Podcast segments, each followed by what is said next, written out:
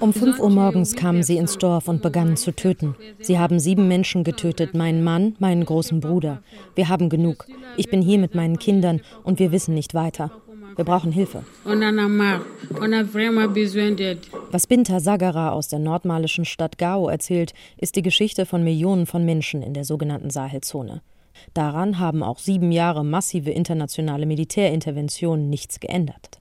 Und das kritisiert auch die Bevölkerung immer lauter, wie diese Demonstrantin aus der Hauptstadt Bamako. Mali und die Malier haben genug von dem, was hier passiert. Man tötet unsere Kinder, man tötet unsere Eltern, man tötet schwangere Frauen. Mali sollte von der Operation Barkhane beschützt werden. Was machen die? Barkhane, so heißt die von den Franzosen geführte Militäroperation. Mehrere internationale Militärbündnisse befinden sich in Mali. Die UN-Stabilisierungsmission MINUSMA zum Beispiel, an der auch die Bundeswehr beteiligt ist. Über 12.000 internationale Soldaten befinden sich in Mali. Trotzdem spitzt sich die Lage zu. Die Gewalt kommt in Mali aus verschiedenen Richtungen. Bandenkriminalität, ethnische Spannungen, Landnutzungskonflikte, konkurrierende Milizen. Und das längst nicht mehr nur im Norden des Landes, sondern vor allem auch im Zentrum. Die Dynamik in der Region hat sich nicht verändert. Das sagt Sicherheitsexperte Dario Cristiani vom German Marshall Fund in Washington. Für die sowieso schon schwachen Krisenstaaten stehe zurzeit der Kampf gegen das Coronavirus im Vordergrund und nicht der Terrorismus. Auch internationale Truppen passen sich der Ausnahmesituation an, wie die Bundeswehr. Sie hat ihre Beteiligung am EU-Ausbildungsprogramm für malische Soldaten personell auf ein Minimum reduziert.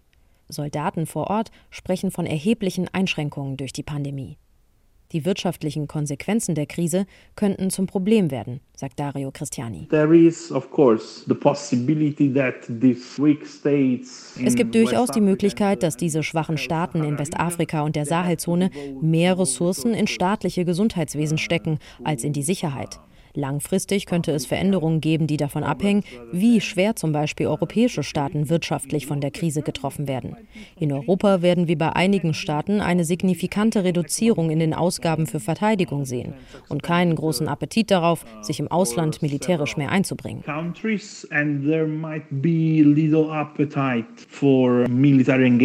Malis Präsident hat vor Monaten einen Strategiewechsel angekündigt. Man wolle versuchen, mit den Dschihadisten zu verhandeln. Dazu raten Sicherheitsexperten seit Jahren. Denn Malis prekäre Sicherheitssituation sei auch das Ergebnis davon, dass der Staat in vielen Regionen schlichtweg nicht mehr sichtbar ist. Europäische Staaten haben angekündigt, ihr Engagement in der Region zu verstärken, auch Deutschland. Die Vereinten Nationen wollen unter anderem stärker die Bereiche Gesundheit und regionale Verwaltung unterstützen. Auch das fordern Sicherheitsexperten schon lange.